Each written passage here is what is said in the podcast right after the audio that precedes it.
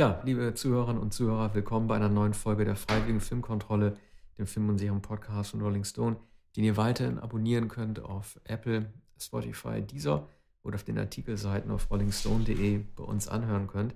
Wir widmen uns heute äh, jener Folge, der wir uns regelmäßig widmen, kurz vor den Oscars, nämlich den Oscar-Vorhersagen. Äh, das Besondere ist, Arne und ich können es offen einräumen, wir machen diese Folgen und sagen die Gewinner voraus, ohne alle Filme gesehen zu haben. Nun kann man sagen, es ist so ein bisschen faul, äh, mindestens gemütlich, aber das Lustige an der Oscar-Mechanik ist halt nun mal, dass äh, man Vorhersagen treffen kann, welcher Film gewinnt, ohne ihn gesehen zu haben, weil man allmählich verstanden hat, wie diese Oscars überhaupt funktionieren und in welchen Kategorien Preise vergeben werden. Das ist immer ziemlich lustig. Also wir lagen im letzten Jahr auch ziemlich gut richtig mit Nomadland und ich bin mir gar nicht sicher, ob wir den damals schon gesehen hatten. In diesem Jahr allerdings haben wir ein paar Filme mehr gesehen, das können wir gleich vorweg sagen.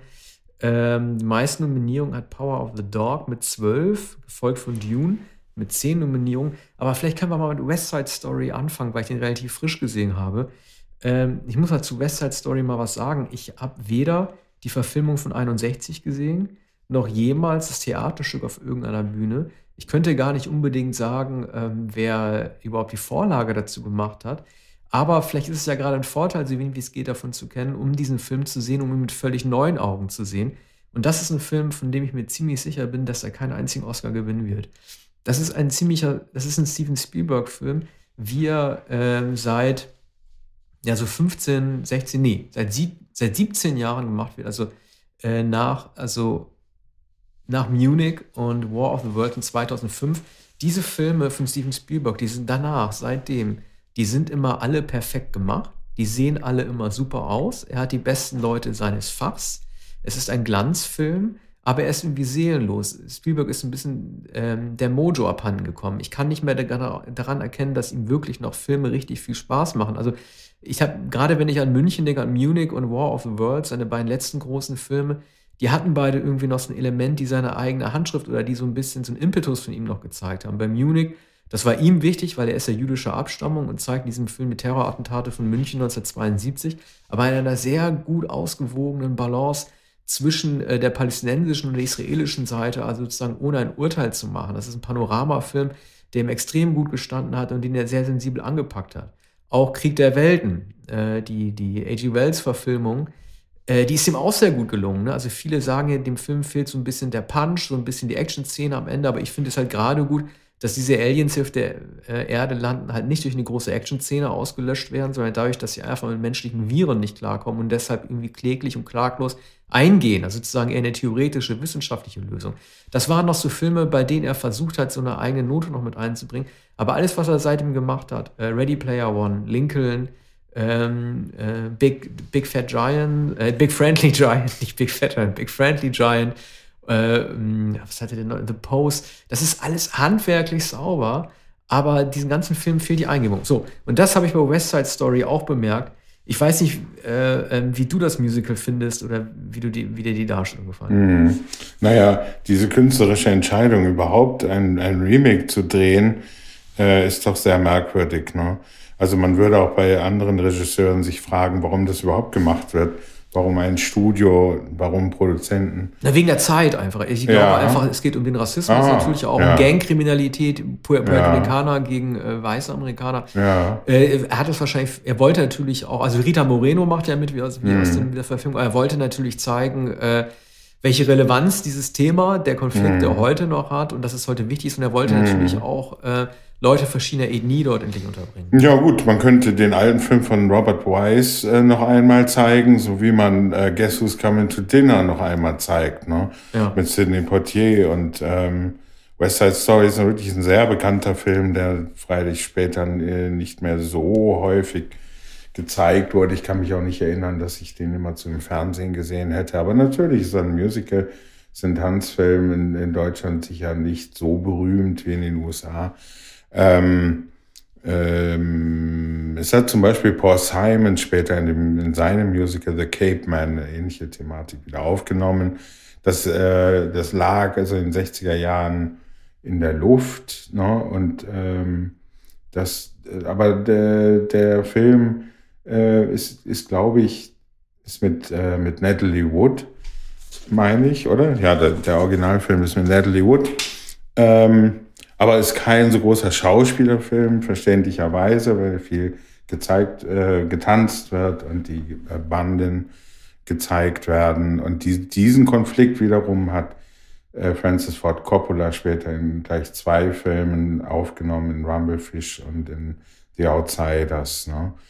Und ähm, ja, was soll man dazu sagen? Ich glaube auch nicht, dass es, es gibt keinen Tanz-Oscar, glaube ich. Nee. Kostüme wären möglicherweise ja. denkbar oder Frisuren. Ich habe eben nee. geschaut, ob der, ob der Film von Ridley Scott, äh, der Gucci-Film, nicht wenigstens für Masken und äh, für Frisuren, ja, für Perücken. Da gab es schon fast so einen kleinen Aufruhr, weil dieser Film mal nicht nominiert wurde.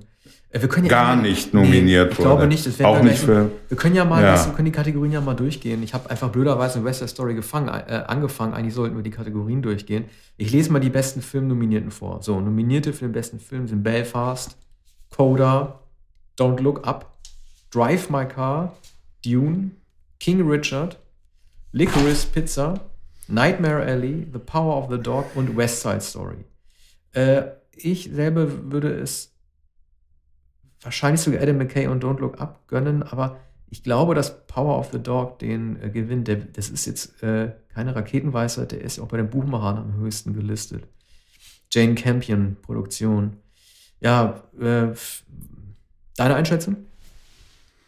Ja, ich glaube, dass Power of the Dog gewinnt, mit besten, den besten Film und auch beste Regie, sehr wahrscheinlich. Ähm, ist auch gar, gar keine rechte Kon Konkurrenz erkennbar von Dune möglich, möglicherweise abgesehen. Naja, Dune werden sie hm. auf, auf, also aufgrund der logistischen Leistung, ja, Konflikten mit HBO ja. Max, das ist eine Würdigung, die man, die man ja. äh, Villeneuve gegeben hat, ja. weil er viel Streit hatte mit Warner. Ja. Ich meine, ein Film wie Nightmare Alley von Guillermo del Toro, seine erste Regiearbeit äh, nach The Shape of Water, der damals beste Film gewonnen hat, hat auch herausragende Kritiken bekommen, ist jetzt aber schon wieder komplett aus dem Fokus gerückt. Das habe ich selten erlebt, dass ein Film so abgefeiert wird und jetzt schon keiner mehr darüber spricht. Power of the Dog, ähm, so wichtig er es auch, äh, so wichtig er auch ist in der Darstellung von ähm, Männlichkeitsbildern und wie Cowboys zu sein haben oder wie sie nicht zu sein haben, wie man es aus äh, Brokeback Mountain kennt. Das ist natürlich ein total aktueller Film, aber ich fand den Film einfach sehr unentschlossen in seiner Darstellung. Er äh, widmet sich Figuren und vergisst sie dann wieder komplett, wie Jesse Plemons als Nebendarsteller, der im letzten Drittel überhaupt keine wichtige Rolle mehr spielt. Und darüber haben wir beide schon geredet. Äh, Jane Campions Film hat teilweise doch wirklich sehr, sehr profane Bilder, um ähm, den Zwist, den ein Mensch mit seiner Sexualität austrägt, darzustellen. Also in dem einen Moment, in dem die Figur von Benedict Cumberbatch sich halt über, ähm, ja, über sozusagen unmännliche Ritual oder, oder um unmännliche Darstellungen der anderen Cowboys aufregt, gibt es dann den Schnitt und dann sieht man danach, wie wir dann ein Tier irgendwie die Hoden kastriert. Das ist mir alles ein bisschen zu billig. Ja, es sind äh, zuweilen aufdringliche Metaphern, auch etwa die, ähm, die Blumen, die, die der, der zweite Held, der, der äh, Jugendliche faltet, der also eigentlich der, der Freund äh, von Cumberbatch, Cumberbatch Freund wird, äh, der zuerst äh, verspottet wird und der, der dann eigentlich sein ähm, Kompagnon wird. Und ähm, da sieht man natürlich die, das etwas effeminierte, dieses sehr schlachsigen jungen Mannes, äh, der äh, zum Teil Schüler äh, von Cumberbatch wird und zum Teil eben Gefährte. Ne? Und der seine eigene äh, Sexualität da entdeckt. Es sind, sind manche Szenen etwas aufdringlich. Ähm, es liegt ja ein Roman zugrunde, der in den USA so wenig gelesen wurde wie in Deutschland oder fast so wenig. In Deutschland war der Roman gar nicht übersetzt worden. In den USA hat er, glaube ich, 5000 Exemplare verkauft. Ist, glaube ich, in den 90er Jahren erschienen. Jetzt ist in deutscher Übersetzung veröffentlicht worden, unbekannter Autor. Und äh, es ist, ist natürlich ein, ein äh, Thema, das für Jane Campion wie gemacht ist und für ihre Art, äh, Filme zu drehen. Die, die Landschaft, der Western, der eigentlich kein Western ist, spielt er, ich glaube, in den 20er Jahren. Es gibt schon Autos, ähm, aber ähm, spielt in der Provinz, nicht in, in, der, in der Großstadt. Und man sieht in, in ausladenden Bildern die, die Landschaft und es wird der archaische äh, Westen beschworen und eine, eine Welt, die eigentlich schon untergegangen ist in Gestalt von Benedict Cumberbatch, der sich immer erinnert an einen Cowboy-Helden, den, den er bewundert und den er nicht vergessen kann, der längst gestorben ist und dessen Tugenden er vor sich herträgt und ähm, inszeniert mit dem letzten Häuflein, das er befehligt. Mhm. ähm, ich möchte noch mal kurz einmal auf Don't Look Up äh, zu sprechen kommen, auch weil das ein Film ist, der wahrscheinlich auch keinen Oscar bekommen wird. Äh, über diesen, äh, das war noch nicht mal mal ein Backlash, den der Film erfahren hat, das war von vornherein ein Shitstorm. Also normalerweise würden Filme dieser Art, gerade auch weil Adam McKay so gefeiert ist und das auch bei seiner Cheney-Verfilmung so gewesen ist, wie auch bei, ähm, was hat er davor nochmal gemacht? Ach, jetzt kommt äh, ähm, äh, The Big Short war das, oder? Naja, auf jeden Fall, äh, normalerweise kriegen seine Filme immer einen Backlash. Hier war das so, mm. sofort ein Shitstorm gekommen. Diesen Film mochte irgendwie keiner. Ja. Ich kann das nicht nachvollziehen. Ich hielt ihn für sehr gelungen. Man kann äh, seine Art immer für überstrapaziert halten, für aufgedreht, für gedrechselt und teilweise auch nicht lustig. Aber ich finde die Tatsache, dass wir in einer Welt leben, die solche wichtigen Ereignisse wie diesen Kometeneinsturz tatsächlich ignorieren, weil wir alle mit der Pflege sozialer Profile und Selbsterstellung beschäftigt sind, äh, für ein total aktuelles Thema. Man kann sich immer darüber äh, streiten, ob die Sinnbilder, die Allegorie vielleicht nicht so wirklich funktioniert mit dem Kometen. Es ist ja oft immer irgendwie ein Planet auf einen anderen Kraft, wie bei Melancholia von Lars von Trier oder von einem Kometen, der eigentlich so eine Allegorie darstellen soll auf die eigentlichen psychischen Probleme, die man hat. Aber hier finde ich wirklich, ist das sowohl ein lustiger Film als auch ein sehr gut gespielter Film. Er ist ja, wie man ja weiß, mit so ziemlich allen Leuten besetzt, die Hollywood zur Verfügung stellt. Und warum dieser Film, der natürlich nicht den besten Film verdient hätte, aber warum der so in den Dreck gezogen wird, das habe ich von Tag 1 an, ich glaube Weihnachten lief der, nicht nachvollziehen können. Hm. Ja, das ist auch ein sehr langer Film. Es gibt, ähm, es gibt zahllose Argumente gegen den Film, anders als bei Big Short ist der Film nicht sehr konzise, ist nicht ist ähm, als Satire ähm, nicht so treffsicher. Diese Science-Fiction-Thematik ist etwas merkwürdig wie ein Roland Emmerich-Film und ähm, ist ein sehr sowohl überdreht als auch langatmig. Also mir, mir war, haben diese Argumente alle eingeleuchtet. Ich habe mich auch schrecklich gelangweilt bei dem Film. es ist ähm, ist auch äh, seltsam, wie, wie die Schauspieler hier eingesetzt sind und chargieren. Das kann ich, das finde ich zum Beispiel überhaupt nicht. Mhm. Also ich finde, es ist ja Jennifer Lawrence erste Rolle nach ihrem Kind. Ja. Die ist ja ausgestiegen, weil sie selber behauptet hat, Hollywood hätte genug von ihr, was ich, was mhm. ich jetzt nicht äh, gelesen habe. Ich finde, also sie wird ja einmal verspottet als hier, äh, wie heißt sie noch, Lisbeth Dingsbums äh, aus den Dragon Tattoo Romanen. Weißt du, so, so eine nerdige ja. Frau, die so ein bisschen Gothic inspiriert ja. ist ich finde, äh, sozusagen als, als einer von zwei wirklich vernünftigen Menschen in diesem Film, die diese, die diese Schreckensrealität anerkennen, mhm. finde ich, dass sie äh, mit Ausnahme ihrer Ausbrüche ein sehr dezentes Spiel hat. Und ich finde auch Leonardo DiCaprio sehr gut. Mhm. Er hat ja offensichtlich ein bisschen zugelegt für die Rolle oder er war einfach ein bisschen beleibt in dem Moment. Aber so als verschwitzter Wissenschaftler, er macht das einfach gut. Und mhm. äh, sein großes Vorbild war ja Albert Finch in Network, äh, als er irgendwie aus so einen On-Air-Ausbruch bekommt. Äh, ich wundere mich, dass er nicht, dass er nicht nominiert wurde als Hauptdarsteller. Also ich bin ja ein großer Leo-Skeptiker, aber hier finde ich ihn wirklich mm. gut. Aber klar, müssen wir ja auch nicht zusammenkommen bei dem Film. Ähm, der wird ja auch in den Oscars auch nicht weiter vorkommen. ja, ja wahrscheinlich nicht. Das für vier Oscars nominiert, das aber es wird keinen bekommen. Nee. Du hast bei der Regie ja schon erwähnt Jane Campion, ne, die ja. ich auch ganz oben sehe. Ja. Ich finde, dass es ansonsten eine sehr berechenbare und sehr langweilige Liste ist. Also den, der japanische, äh, ich lese mal alles vor. Paul Thomas Anderson, Licorice Pizza.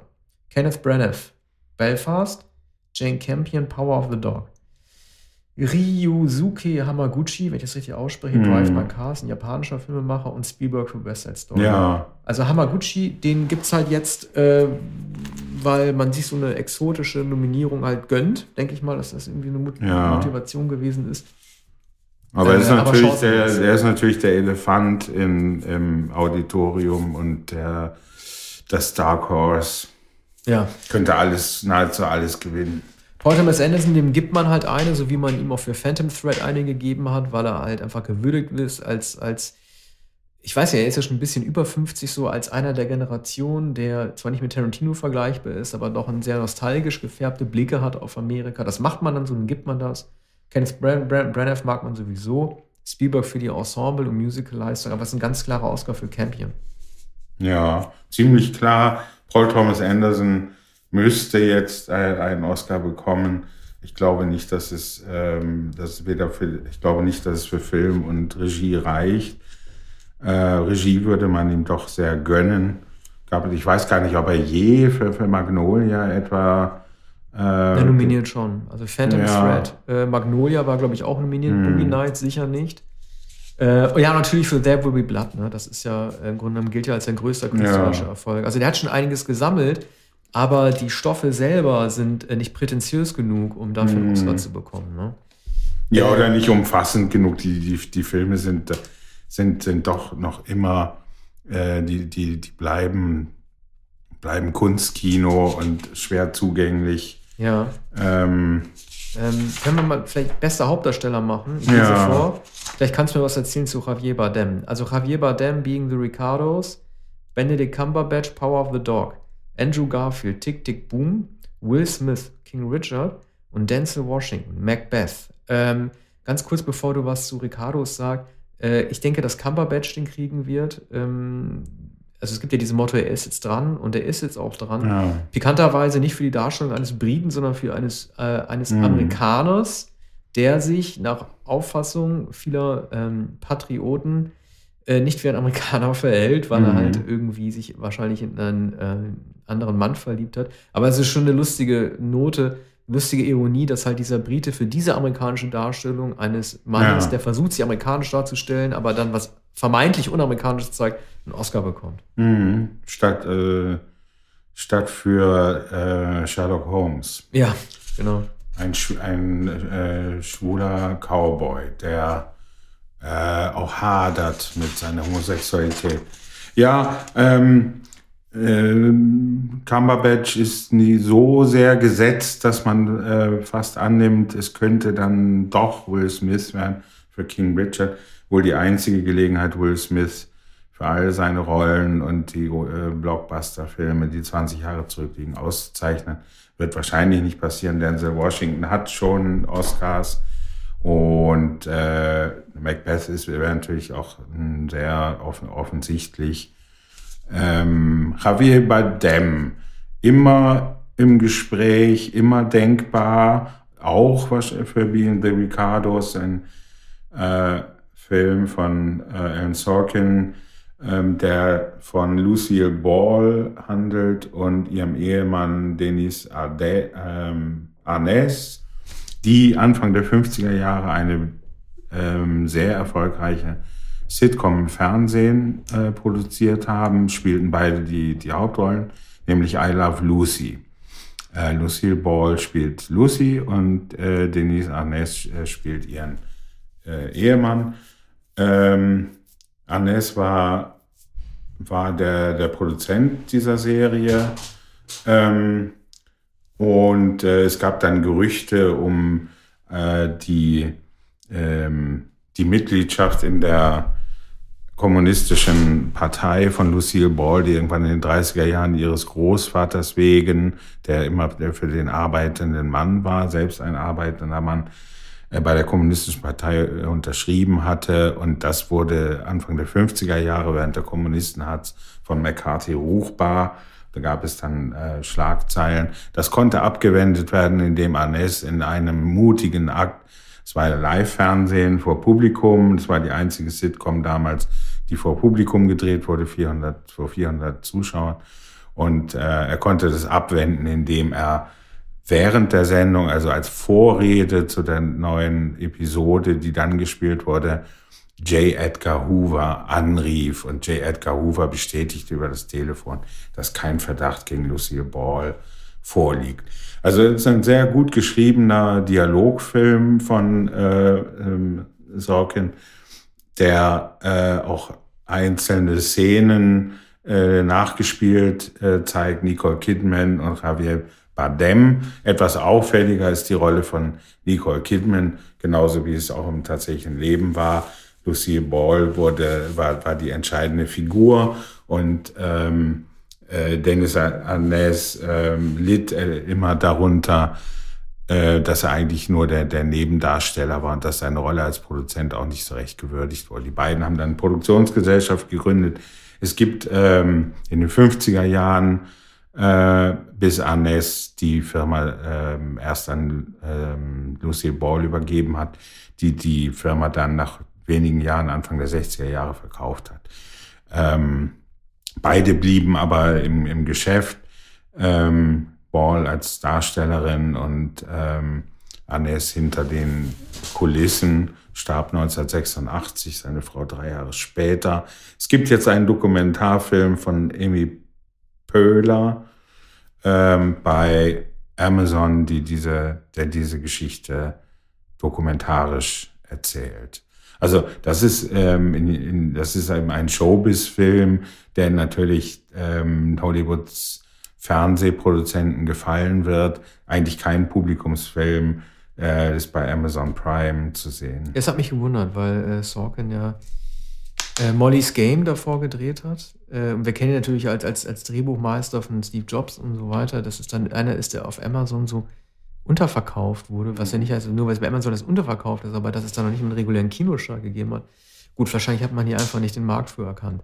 Aber äh, also wir würden uns beide einigen, unabhängig, ob wir ihn als Besten einschätzen würden, dass Benedict Cumberbatch derjenige ist, der ihn kriegt. Ja. Ne? Ähm, beste Hauptdarstellerin, ich lese vor, Jessica Chastain, The Eyes of Tammy Faye, Olivia Coleman, Frau im Dunkeln, Penelope Cruz, Parallele Mütter, Nicole Kidman, Being the Ricardos, du hast sie gerade erwähnt, und Kristen Stewart Spencer. Vier von diesen fünf Frauen sind äh, über 40, was man erwähnen muss, weil es noch bis vor, weiß nicht, so 15 Jahren oder so gehießen hat, dass es äh, keine guten Rollen mehr für Frauen oder immer weniger gute Rollen für Frauen über 40 gibt, die dann darin glänzen, dass sie sogar für Preise nominiert werden. Das äh, wird durch diese Liste zum Glück widerlegt. Wir haben mit Jessica Chastain ähm, eine Biopic-Anwandlung, äh, eine, eine, Darstellung, eine Biopic, die sozusagen eine Anwandlung einer fremden Figur darstellt, mit sehr viel Make-up gemacht. Ich will nicht sagen, dass es Oscar-Bait ist, aber es ist leider immer so ein bisschen Oscar-verdächtig. Aber ähm, obwohl mir Olivia Coleman noch am besten gefallen hat mit Frau im Dunkeln, könnte sie nicht schon wieder einen Oscar kriegen. Das wird die Academy nicht machen. Und bei den Buchmachern ist tatsächlich Kristen Stewart als Lady Di in Spencer am weitesten oben. Und mir fiel jetzt auch kein Grund ein, warum sie den nicht kriegen sollte. Also ich habe mhm. den Film nicht gesehen und sage trotzdem, dass sie den kriegt. Ja. Ja, ähm, es ist wohl so, dass, dass Kristen Stewart an, an der Reihe ist. Olivia Coleman kann den Oscar nicht schon wieder bekommen. Sie könnte ihn eigentlich jedes Jahr bekommen, dreht auch immer mindestens äh, zwei Filme, ähm, spielt auch in Fernsehserien, britischen Fernsehen, The Crown. Ähm, Penelope Cruz wird auch immer mal wieder nominiert, hat, hat aber auch den Preis schon. Nicole Kidman hat den Preis. Äh, Jessica Chastain wäre äh, der Preis zu gönnen. Ich habe die Eyes of Tammy Faye noch nicht gesehen, aber ich glaube, sie wird Kristen Stewart unterliegen. Ja, es ist halt auch das 25. Jubiläum vom Tod von Lady Di. Ja. passt einfach alles. Wir hatten The Crown. Wir hatten so viele verschiedene Darstellungen dieser Person, die ja alle auch gut sind. Und äh, nun haben wir dann hier die Möglichkeit, jemanden damit auszuzeichnen. Kristen Stewart, man kennt sie ja auch von wirklich ambitionierteren Filmen wie Personal Shopper. Ähm, das wäre irgendwie so eine Offbeat-Wahl, gerade sie auszuzeichnen, weil sie auch mal so ein bisschen gehadert hat mit dem System, aber irgendwie auch sympathisch. Ja. Also ich glaube, ich glaub, dass sie den kriegt. Klare Sache. Ja. Äh, bester Nebendarsteller. Äh, jetzt kommt ein Name, der klingt für mich walisisch. Ich, wir kennen ihn ja auch, den Schauspieler. Ich hoffe, er heißt Siren oder Ciaran Heinz. Belfast. Troy Kotsur, Coda. Jesse Plemons, Power of the Dog. J.K. Simmons, Being the Ricardos. Cody Smith McPhee, The Power of the Dog. Also, äh, ich glaube, dass ihn Siren Heinz bekommt für Belfast, damit Belfast einen Oscar bekommt. Heinz ist eh äh, sowieso immer gut. Ne? Ich glaube, sein erster großer Film war, äh, obwohl er in Excalibur schon mitgemacht hat von John Boorman, war sein erster großer Film 2005. Munich von Spielberg, äh, danach auch sehr gut gewesen in der Amazon-Serie The Terror. Äh, mein Liebling von diesem Film ist eigentlich Jesse Plemons, äh, von dem ich auch glaube, dass er den kriegen will für The Power of the Dog. Tragischerweise, wo seine Darstellung gar nicht mal so gut ist. Ähm, er wurde bekannt, man nennt ihn ja auch Meth Damon, weil er so ein bisschen aussieht wie Matt Damon oder ausgesehen hat.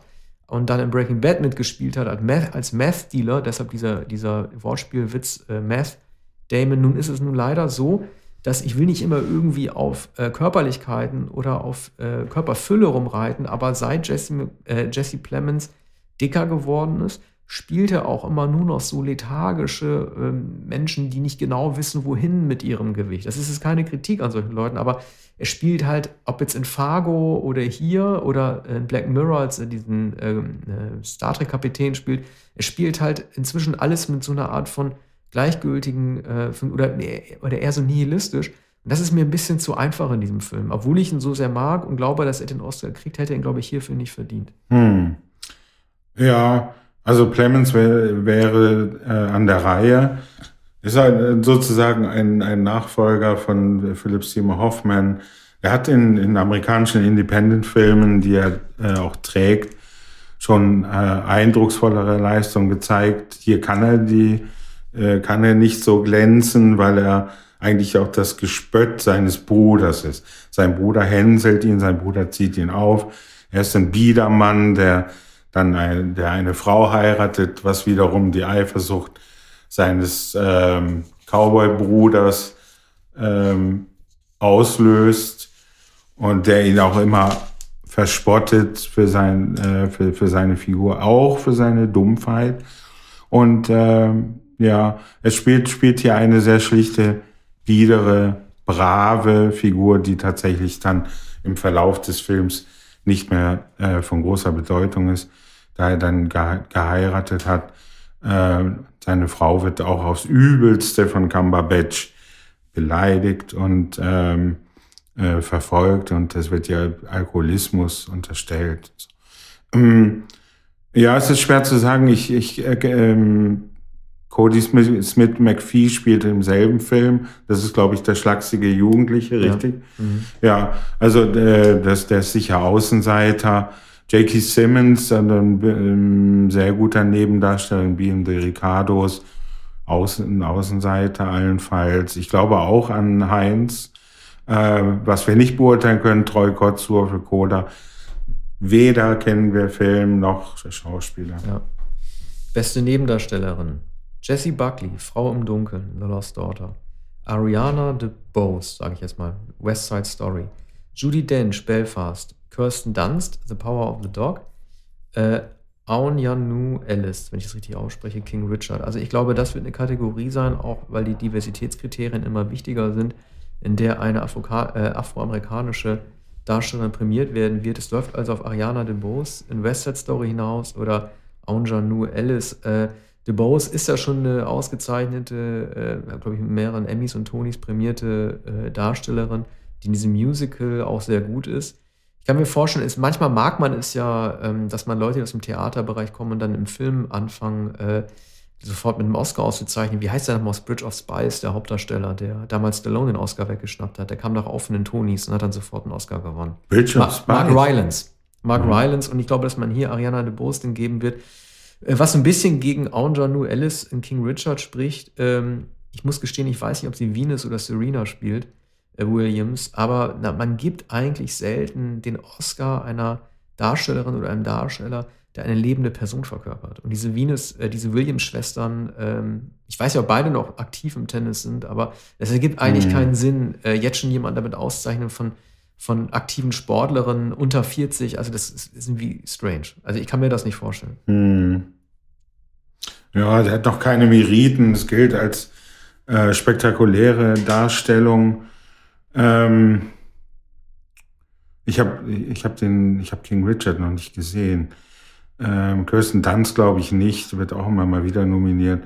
Kleine Rolle in Power of the Dog, ähm, wo sie eigentlich immer nur leidend ähm, herumsteht und was in der Küche macht. Äh, Judy Dench ist, ist natürlich die Gigantin für Belfast. Könnte sein, dass sie, ich glaube, sie hat einen Oscar bekommen ja. für eine Nebenrolle, äh, dass sie hier noch einmal gewürdigt wird. Schöne Pointe, ja. Mhm. The Bows weiß ich nicht. Ich kann es nicht sagen. Aber äh, merkwürdig ist die, die Nominierung von Jessie Buckley für Frau im Dunkeln. Also da spielt sie eine der äh, Frauen auf der ähm, griechischen Insel, äh, die mit, äh, die da äh, Olivia Coleman begegnen. Ähm, das kann ich mir, das kann ich mir eigentlich nicht vorstellen. Mhm. Also kurzum, ich, ich, ich habe überhaupt keine Vorstellung. Ich, ich würde sogar sagen, dass äh, Aunjanue Alice eine Chance hat für King Richard. Mhm. Gute Chance. Cool. Bestes adaptiertes Drehbuch. Jane Campion, The Power of the Dog. Ryosuke Hamaguchi und Takamase Ö. Drive My Car aus Japan. Mhm. Dann äh, Jean Heder, denke ich, dass man so ausspricht. Koda. Maggie Gyllenhaal, Frau im Dunkeln, The Lost Daughter. Und dann, letzte Kategorie, äh, letzte Nennung, Eric Roth, John Space und Denis Villeneuve. Dune. Mhm. Also, äh, also Dune, das wäre ein Witz. Muss ich, also, äh, ich habe mich schon oft genug über den Film aufgeregt, aber man kann natürlich möglichst werketreu ein, ein dickes Buch zur Hälfte verfilmen und dafür auf einen Oscar hoffen. Das ist dann ähm, sehr straightforward, okay. Vielleicht will man Denis Villeneuve ja auch irgendwie ehren, aber ich kann es mir einfach nicht vorstellen. Wahrscheinlich hätte ihn Jane Campion verdient für Power of the Dog, aber da sie ja nun schon an Regie und äh, bester Film-Oscar beteiligt sein wird, werden drei Oscars ein bisschen viel für ja. sie. Deswegen glaube ich, dass tatsächlich Maggie Gyllenhaal den Krieg für Frau im Dunkeln. Ja. Also es wäre ein sympathischer Move, weil sie eigentlich als Schauspielerin bekannt gewesen ist, die es nicht leicht in Hollywood gehabt hat. Und die jetzt sozusagen über, über den zweiten Weg, über einen, der noch viel anerkannter ist, nämlich äh, das Schreiben eines Drehbuchs und, und Regieführen bei einem Film, zumal sie auch für die Regie nicht nominiert wurde, also ich kann mir vorstellen, dass sie den kriegt. Das wäre so eine mhm. Offbeat-Auszeichnung. Das hat sie auch verdient. Ja, wir können Drive My Car und Coda nicht beurteilen. Ähm, beide eine Außenseiter. Ich glaube auch an Maggie Gyllenhaal, ähm, Schauspielerin, die Regisseurin ist, die das Drehbuch selbst adaptiert hat. Das äh, wäre eine Anerkennung. Das ist auch adaptiertes Drehbuch. Ähm, heißt auch nicht Frau im Dunkeln, sondern The Lost Daughter. Steht hier immerhin in Klammern, aber ja. ist wirklich The Lost Daughter und überhaupt nicht Deutsche Frau. Übersetzung sind ja, Die Frau ist auch gar nicht im Dunkeln, äh, aber The, The, Lost Daughter, äh, so heißt der Film. Also ich glaube an Gyllenhaal, aber wie gesagt, immer äh, das Dark Horse ist äh, Drive My Car und Coda muss man auch im Blick haben. Ja. Bestes Originaldrehbuch. Paul Thomas Anderson. Licorice Pizza. Zach Balin, King Richard, Kenneth Branagh, Belfast, Adam McKay und David Zirota, Don't Look Up und Joachim Trier und Eskil Vogt, der schlimmste Mensch der Welt. Also ich glaube, das wird ein, ähm, das wird ein ganz spitzes Rennen zwischen Paul Thomas Anderson, Licorice Pizza und Kenneth Branagh, ja. äh, Belfast. Also bei Anderson, das ist mir gerade noch klar geworden, wenn man Leuten keine Regie-Oscar geben will, wie ihm und Tarantino, dann mhm. gibt es den Drehbuch-Oscar. Ja. Und der ist ja auch ein Geschichtenerzähler. Also es ja. wäre sehr, sehr realistisch. Bei Branagh bin ich mir nicht sicher. Er ist ja Oscar-Preisträger, aber ich weiß nicht, ob er das damals für Drehbuch, ne, für Schauspieler auf jeden Fall nicht. Aber man will, man mag den auch in Hollywood. Ja. Und äh, der Film ist auch vielfach nominiert. Es wird also entweder die Pizza werden oder Belfast. So sieht's aus. Das ist äh, wahrscheinlich sogar die schärfste Konkurrenz und ähm, äh, es gibt Gründe für beide. Äh, Anderson müsste immer für das Originaldrehbuch nominiert werden. Branagh hat wahrscheinlich nur diese eine Chance. Das ist die Geschichte, das ist seine eigene Geschichte, Belfast. Und er ist enorm beliebt für Superheldenfilme, für seine Darstellungen.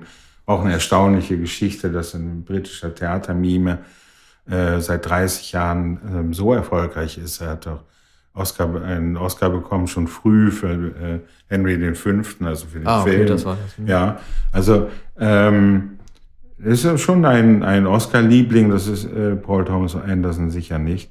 Und Belfast ist natürlich genau der Oscar-Film, eigentlich, wenn es ein, ein Film, äh, der in Amerika spielen würde, in Schwarz-Weiß, nostalgisch, dann wäre das der, der große Oscar-Gewinner. Aber er spielt in, in Belfast und äh, ich glaube nicht, äh, dass er sich irgendwo durchsetzen wird. Mhm. Gut, beste Kamera. Bruno Del Bonell, Macbeth. Greg Fraser, Dune. Janusz Kaminski, West Side Story. Dan Laustsen, Nightmare Alley. Ari Wegner, The Power of the Dog. Äh, also ich, also Janusz Kaminski hat schon zwei Oscars, mindestens zwei Oscars. Schindlers Liste und äh, natürlich bahnbrechend äh, Saving Private Ryan. Also ich denke, ich bleibe dabei, dass West Side Story, wenn überhaupt, ich habe mich ja schon ein bisschen dran gebrochen, also wenn überhaupt kriegt es einen Nebendarstellerin Oscar, aber das ist kein Kamera-Oscar-Film. Ich glaube, dass äh, Dune, der weit bessere Kritiken bekommen hat und sehr viel erfolgreicher gewesen ist als West Side Story, dass es, äh, dass es ein technischer Oscar ist, den Dune kriegt als einer der wenigen. Es bietet sich bei diesem Panorama-Wüstenfilm ja auch an, Wobei man sagen muss, dass das zwar äh, wie immer, wie so bei jedem Blockbuster-Film, der in der Wüste spielt, zwar in dieser Rami-Wüste in Jordanien gedreht wurde, aber sehr viel Wüste aus CGI tatsächlich darstellt. Also das schränkt natürlich Kameraarbeiten auch nochmal ein. Aber ich glaube, dass es ein Oscar wird, der an Dune geht. Hm. Ja, ist sehr wahrscheinlich, dass äh, Greg Fraser gewinnt. Fraser. Ähm, Ari Wegner für Power of the Dog ist natürlich auch im Bereich des Möglichen. Ähm, die wunderbaren Landschaftsaufnahmen. Äh, vielleicht ist, äh, ist es dann äh, zu viel The Power of the Dog, aber das wissen ja die Leute, die hier abstimmen, nicht, ähm, wie viele Oscars Power of the Dog anderweitig bekommt. Ne? Mhm. Also das Elegische von Power of the Dog ist denkbar. Äh, aber das, das, das Eindrucksvolle und Überwältigende von Dune spricht für, für Greg Fraser. Mhm.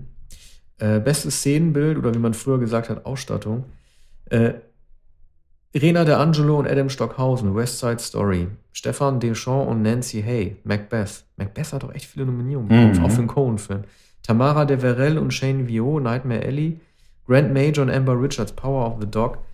Jujana Sipos und Patrice Vermette Dune. Äh, also, wenn es die Entscheidung hingibt, einen Blockbuster Sci-Fi zu würdigen, dann wird auch Dune den, denke ich, hier bekommen. Äh, ich glaube, dass Nightmare Alley keinen einzigen Oscar bekommen wird, auch wenn es ein sehr guter Film ist. Aber auch hier, äh, wie du gesagt hast, könnte auch Power of the Dog irgendwie abräumen und tatsächlich dann hier äh, das alles bestimmen. Dann wären mhm. wir schon bei sechs oder sieben Oscars. Das wäre so viel, mhm. fast so viel wie seit Slumdog Millionär nicht mehr oder seit La La Land. Mhm. Ja, Szenenbild ist schwer einzuschätzen. Die Szenen Power of the Dog spielen ja, abgesehen von einigen Kaschemmen, ähm, ausschließlich in der Natur. Da ist wenig eingerichtet. Ne? Äh, bei Dune kann, kann ich es nicht beurteilen, habe den Film noch nicht gesehen. Ähm, schwer zu sagen. Ja, ich glaube, dass es eher eine Tendenz gibt, äh, realistische Filme vielleicht auszuzeichnen als Sci-Fi-Filme die Aber Vorbilder. gibt es hier einen realistischen Film? Naja, Power of the Dog, ja, gut. Genau, ja. genau. Ja. Also Naturalistisch. Zeitkolorit, ja. Mhm. Bestes Kostümdesign. Jenny Bavin Cruella, Jacqueline Duran, Massimo Cantini Perini für Cyrano, Robert Morgan und Jacqueline West Dune, Louis Sequera Nightmare Alley und Paul Tazewell West Side Story. Ähm, also ähm, ich könnte mir vorstellen, dass hier vielleicht doch Nightmare Alley auch mal zum Zug kommen könnte. Luis Sequera ist ja ein Noir-Film, dazu ein Literaturverfilmung, da kann man gut drauf achten, ob äh, den Originalen alles gut nachempfunden wurde. Es gibt ein schönes Karussell und so weiter, was zwar kein Kostüm ist, aber dann irgendwie die Anzüge noch schöner zur Geltung bringt. Also ich könnte mir vorstellen, dass das hier ein Fall ist. Also so Edelnominierung wie Cyrano und Cruella halte ich für ausgeschlossen, hm. dass sie abräumen. Ja, oder Trostpreis für West Side Story. Ähm, die prächtigen Kostüme in, in dem Film. Ja. Hm, ich würde mich nicht festigen. Cyranosen ist natürlich immer äh, attraktiv für Kostümbildner. Cyrano haben wir noch nicht gesehen. Ich sah vorhin ein Plakat an der Litfaßsäule. Mhm. Beste Filmmusik. Ja, Nicolas Britel, Don't Look Up. Jermaine Franco für Encanto. Johnny Greenwood, The Power of the Dog. Alberto Iglesias, Parallele Mütter. Und Hans Zimmer, Dune. Man hätte zwar mit Encanto so eine gewisse Art Folklore, was immer äh, gewürdigt wird, aber dafür war der Film nicht bedeutend genug. Also ich sage, es wird entweder Johnny Greenwood für Power of the Dog, weil er schon sehr oft nominiert wurde, aber noch keinen bekommen hat. Äh, aber ich tendiere tatsächlich dazu, dass Hans Zimmer seinen zweiten Oscar bekommt. Äh, ich habe das irgendwie so im Gefühl, weil dieser Score, warum auch immer, ich sage es immer wieder, es ist keine, das sind keine Melodien mehr, sondern Harmonien und Effekte, die die heutige Filmmusik von ihm auszeichnen. Dieser Score hat auch sehr, sehr gute Kritiken bekommen und er ist so oft nominiert gewesen und ist so oft gebucht, dass es für mich fast obligatorisch erscheint, dass er zwei, also dass er jetzt einen zweiten Oscar bekommt, weil sowas passiert bei Komponisten erstaunlicherweise relativ wenige. Man denkt zwar immer irgendwie an äh, John Williams mit seinen vier Oscars, John Barry mit seinen vier Oscars, aber irgendwie glaube ich, dass Hans Zimmer jetzt dran ist, einen zweiten zu bekommen. Habe ich hm, irgendwie ein Gefühl, hm. kann ich nicht begründen. Ja, ich wäre, ich wär, würde Johnny Greenwood den Oscar zuspringen für Power of the Dog, aber der ist äh, Außenseiter, obwohl er hier noch einen sehr auffälligen, ähm, elegischen äh, Score geschrieben hat, aber Hans Zimmer ist natürlich immer spektakulär und sicher die populärere Wahl. Also zwischen den beiden wird es sich wahrscheinlich entscheiden. Ja, zumal ja äh, Greenwood hätte man ja denken können, für die Pizza nominiert wird, ja. weil er immer mit P.T. Anderson zuletzt ja. zusammengearbeitet hat. Aber das kam diesmal irgendwie anscheinend. Aber das ist schon sehr gut. Ähm, ähm, äh, ja. Macht die Musik für sehr viele Filme und ist mittlerweile auch so populär, dass es denkbar ist. Mhm. Ja, dann bester Filmsong gleich ja, hinterher. Das ist lustig. Uh, Be Alive aus King Richard. Musik und Text Dixon und Beyoncé. Dos mhm. Oroguitas aus Encanto. Musik und Text Lin-Manuel Miranda. Down to Joy aus Belfast. Van Morrison. No Time to Die, to Die aus Keine Zeit zu sterben. Billie Eilish und Phineas O'Connell. Und Somehow You Do aus Four Good Days von Diane Warren. Also das ist wirklich eine, das ist wirklich eine sehr interessante Kategorie, weil hier viele Leute in Konkurrenz zueinander stehen die sich Chancen ausrechnen könnten, bis auf Van Morrison, den wird man jetzt nicht mehr nehmen. Er ist ein bekannter Anti-Vaxxer und spricht sich gegen Covid aus. Äh, das, das wird man einfach politisch gesehen nicht machen, egal wie ehrwürdig er, er ist, auch wenn es einen Belfast-Oscar bezeichnen äh, könnte. Also ich glaube, ähm, dass entweder Beyoncé den kriegt als Würdigung ihrer Lebensleistung und damit King Richard einen Oscar bekommt, oder dass ihn dann leider Billie Eilish bekommt für No Time to Die, einen sehr durchschnittlichen Bond-Song, Wobei man hier gucken muss, also äh, es gab, gab jetzt wirklich schon einige Preise für, für Bond-Musik. Also man denke dann nur mal an Skyfall von Adele. Ich kann es mir irgendwie nicht, bei Billie Eilish nicht so richtig vorstellen. Also ich tippe auf Beyoncé. Hm. Naja, Eilish und äh, Phineas O'Connell, ihr Bruder. Äh, das wäre natürlich eine sehr populäre Wahl. So käme auch äh, No Time to Die einmal, äh, bekäme einen Preis und unter drei Nominierungen insgesamt würde einen guten Auftritt ergeben, bei Beyoncé freilich auch. Ähm, Diane Warren ist die Altmeisterin, Musik und Text, some, Somehow You Do. Die kommt immer in Frage, aber äh, das wäre nun äh, kein glamouröser Auftritt, wenn es denn überhaupt einen Auftritt gibt. Aber ich, ich denke Billie Eilish für No mhm. Time to Die. Bestes Make-up und beste Frisuren. Ähm, da lese ich mal nicht, weil. Da ist doch House of Gucci. Ja, genau. Ich lese mal nicht die Nominierten vor. Das soll nicht despektierlich sein, aber die kennt man eh nicht. Mhm. Ich lese mal die Filme vor: Prinz aus Zamunda 2, Cruella, Dune, The Eyes of Timmy Faye und House of Gucci. Also Prinz aus Zamunda 2 wäre sozusagen der Gag-Oscar, auf den ich mich freuen würde, weil ich den Film irgendwie mochte und weil es immer so antiquiert altmodisch ist wie Eddie Murphy nochmal in diese einzelnen Rollen zurückgeschminkt wird, sei es irgendwie als der Friseur oder wenn die dann irgendwie ein Fett zukriegen und so weiter. Also es wäre irgendwie lustig, aber es ist eigentlich eine Quatschnominierung, weil er völlig chancenlos ist.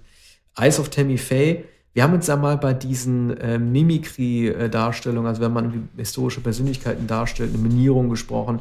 Je glaubwürdiger das Make-up ist, und je offensichtlicher es ist, dass man dafür einen Oscar kriegt, desto weniger reduziert das ja die eigentliche Darstellerin-Leistung der nominierten Figur. Also sprich, wenn Sie jetzt einen Make-up-Oscar hier für Eyes of Timmy Faye geben, ist die Wahrscheinlichkeit für Chastain den Oscar zu kriegen dadurch meiner Ansicht nach ein bisschen geringer, weil das ja auf ihre Leistung einzahlt, die sie dadurch weniger bringen muss. Ich würde mich freuen, auch über House of Gucci, auch wenn es die einzige Nominierung ist. Ich finde es immer eine sehr große Herausforderung und freue mich immer zu sehen, wenn ein Film, der in den 80er Jahren spielt und mit 80er Mode hantiert, auch tatsächlich gut aussieht, als würde er aus den 80er Jahren stammen. Also dafür habe ich einen Softspot und deshalb würde ich mich freuen, wenn es den Oscar dafür gibt. Aber ich tippe, doch, ich tippe auf den, ja. Ich sage mhm. House of Gucci. Ja, ähm, das ist auch die einzige Möglichkeit für äh, House of Gucci, einen Oscar zu gewinnen. Ein, ein Film, der ganz und gar durch seine Perücken und durch die Schminke für Jeremy Irons und El Pacino ähm, existiert und natürlich Lady Gaga. Ne? Lady Gaga, die Königin der Perücke in, in House of Gucci. Also ich bin sehr für House of Gucci. Okay. Bester Schnitt. Ähm, Hank Corbin, Don't Look Up. Myron Kirstein und Andrew Weisblum, Tick Tick Boom. Pamela Martin, King Richard. Peter Skiberas, Power of the Dog. Äh, Joe Walker, Dune. Das wird sich wahrscheinlich zwischen ja, kenne die alle nicht, ehrlich gesagt. Aber mein Gefühl sagt mir zwischen Power of the hm. Dog und Dune. Don't Look Up vielleicht. Ja, aber ich kenne Hank Corbin nicht. Ich meine, ich, ich, ich, mein, ich kenne die Leute nicht, die nominiert sind. Also, ja, Don't Look Up. Ich glaube, dass Don't Look Up keinen einzigen kriegt. Also, mm. äh, ich, man, kann, man, man kann das bei einem halbwegs actionhaften Film wie Dune würdigen, dass irgendwie wie Jason Momoa da irgendwie seine Kampfszenen montiert, dass es irgendwie würdig ist, den zu bekommen. Aber ich tippe auf Power of the Dog. Ganz unspektakulär. Ja, oder, oder King Richard. Ich habe mhm. King Richard auch nicht gesehen, aber wenn da Tennisszenen gezeigt werden, Sportlerfilme darf man. Das wird viel geschnitten. Bei ja. Power of the Dog wird sehr wenig geschnitten. Da hatte Peter Skibaris nicht so viel Arbeit. Ne? Aber da wird wahrscheinlich sagen, na, die Übergänge sind so herrlich, ne? mhm. ne? weil die Szenen so sehr lang sind. Mhm. Ja, also ähm, ich würde sagen, ja, Pamela Martin, ja, King Richard. Mhm. Okay. Bester, Bester Ton. Ton. Belfast, Dune, West Side Story, Power of the Dog und keine Zeit zu sterben. Äh, also, ich würde sagen, es könnte sogar sein, dass der James Bond-Film den ja. hat, ne, weil er so laut ist. Ja. Ne?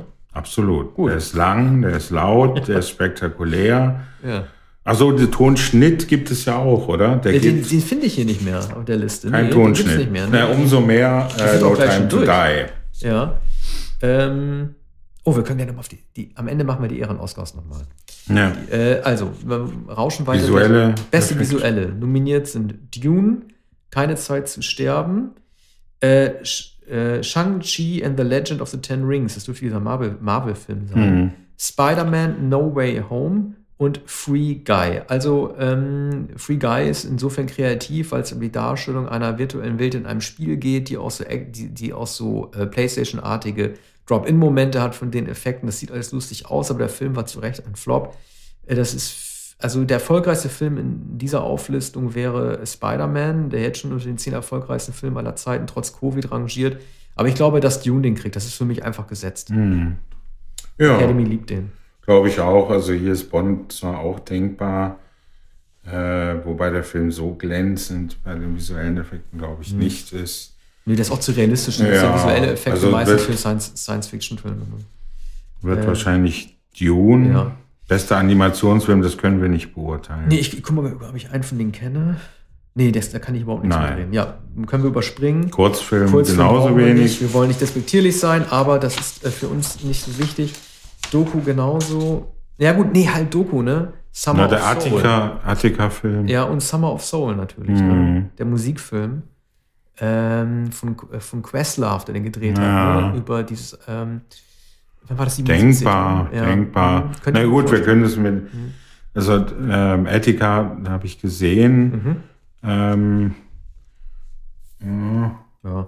Auch, auch vorstellbar über den Gefängnisaufstand in den 70er Jahren auch durch, ähm, durch John Lennons Engagement ja. äh, sehr äh, berüchtigt geworden. Da mag ich mich nicht festlegen. Also Summer of Soul wäre äh, sicher ein Film, der ähm, in Frage kommt. Aber wir können das bei den drei anderen Filmen Flea, ja. äh, Writing with Fire und Ascension nicht sagen. Bester internationaler Film. Äh, Drive My Car aus Japan, Flea, The Hand of God, Lunana, das Glück liegt im Himalaya und der schlimmste Mensch der Welt. Also ich denke, das wird die Gelegenheit sein für den japanischen Film Drive My Car, der auch als bester äh, Film überhaupt nominiert ist und also als bester ja. Film. Das ist dann also einfach dann der, äh, der etwas mehr als nur ein Trost-Oscar. Oscar, aber es ist in dem hm. Fall halt dann einfach der Trost-Oscar. Ja, das sieht so aus, als gäbe, als gäbe es überhaupt nur die Entscheidung für Drive My Car von Namaguchi. Ähm, so wird es sein. Allerdings ist The Hand of God von Paolo Sorrentino. Und das könnte, kann natürlich Konkurrenz sein. Ah, Sorrentino okay. kommt immer in Frage äh, für, zumindest für, für den internationalen mhm. Oscar. Dennoch glaube ich, glaube ich, Jan Hamaguchi, wie gesagt, das ist der, der das Dark Horse. Da können wir noch mal bei den Ehren-Oscars kurz, äh, ähm, äh, auf die Ehren-Oscars kurz zu sprechen kommen. Die, äh, die werden nicht nominiert, die stehen schon fest. Ehren-Oscars bekommen Samuel L. Jackson, Elaine May und Liv Ullmann. Äh, ich wollte kurz wegen Samuel L. Jackson. Äh, eigentlich ist er viel zu jung, um einen Ehren-Oscar zu kriegen. Das hat mich richtig gewundert. Also mhm. er, jetzt dürfte, er müsste jetzt so Mitte 60 sein. Mhm. Das ist eigentlich kein Alter, wo du einen Ehren-Oscar kriegst. Ich habe die ganze Zeit gefragt, warum man einen Ehren-Oscar kriegt. Und ja, ist, jetzt ist ein Interview. Weil er nie einen Oscar bekommen ja, hat. Ja, aber oder? dann kriegst mhm. du den trotzdem nicht jetzt, weil wenn du jemandem einen Ehren-Oscar gibst, so ein bisschen Peter O'Toole-mäßig, der viel älter war. Dann ja, du, der hatte acht oder neun Nominierungen ja, und, und den Preis du, nicht bekommen. Du gibst Leuten nur dann einen Ehren-Oscar, wenn es chancenlos ist, dass sie noch regulär nominiert werden. Ich finde das niederschmettern und Samuel mhm. L. Jackson hat ja auch äh, erst vor ein paar Wochen, im Inter nee, vor ein paar Tagen erst in einem Interview auch gesagt, dass er der Auffassung ist, er hätte den 1994 kriegen sollen ja. für Pulp Fiction. Ja, das glauben ja. viele. Ja, auch zu Recht. Ja. Und äh, das hat er extra ja. nochmal gesagt. Und es gibt immer Leute, auch Morricone hat auch gesagt, was soll ich denn mit einem Ehren-Oscar? Und Morricone hat den ja auch, glaube ich, Ende 80 dann für Hateful Eight noch bekommen. Also mhm. das finde ich schon fast ein bisschen gemein, äh, Samuel L. Jackson diesen Ehren-Oscar zu kriegen, äh, zu geben Äh, das wirkt für mich fast so ein bisschen, als wollten die in dieser Kategorie aus Gründen der Diversität unbedingt einen afroamerikanischen Schauspieler drin haben, um das abzuhaken. Also ich verstehe gar nicht, mhm. ich, ich finde das fast schon unverschämt, ihm damit abzusprechen. Mhm. Ja, ist einerseits zu früh, ähm, andererseits äh, wird damit bedeutet, dass man keine großen Leistungen mehr von, von, ihm erwartet, bestenfalls noch als Nebendarsteller. Damals, äh, also in, in Pulp Fiction ist er ja auch Nebendarsteller und in der Kategorie hätte er gewonnen. Ähm, als Hauptdarsteller äh, Übrigens auch in, in Jackie Brown sehr gut, aber als Hauptdarsteller brillierte er nie. Ähm, es ist äh, merkwürdig. Nun wird man ihn auf der Bühne nicht sehen, leider genauso wenig wie Elaine May, großartige äh, Autorin, Komödiantin, ähm, äh, Vorbild für, für Woody Allen, auch Freundin äh, Woody Allen, die schon in den späten 50er, 60er Jahren äh, fantastische Comedy-Programme geschrieben hat und äh, also auch äh, Schauspielerin ist. Mhm. Liv Ullmann, naja, versteht sich, hat nie den Oscar bekommen für all die großen Bergmann-Filme. Ähm, eigentlich unverständlich. Ähm, es gab mindestens sechs Darstellungen Bergmann-Filme, für, für die Liv Ullmann den Oscar hätte bekommen müssen. Seit, äh, ich glaube, äh, Persona 1966. Hm. Ja, gut, äh, wir sind am Ende der Sendung angekommen. Äh, wir machen dann nochmal eine, wenn die Oscars vergeben wurden. Dann können wir überprüfen, ob wir richtig lagen oder nicht oder wie die Verleihung äh, insgesamt verlaufen ist. Ja, und bedanken uns fürs Zuhören. Ja, vielen Dank. Bis bald.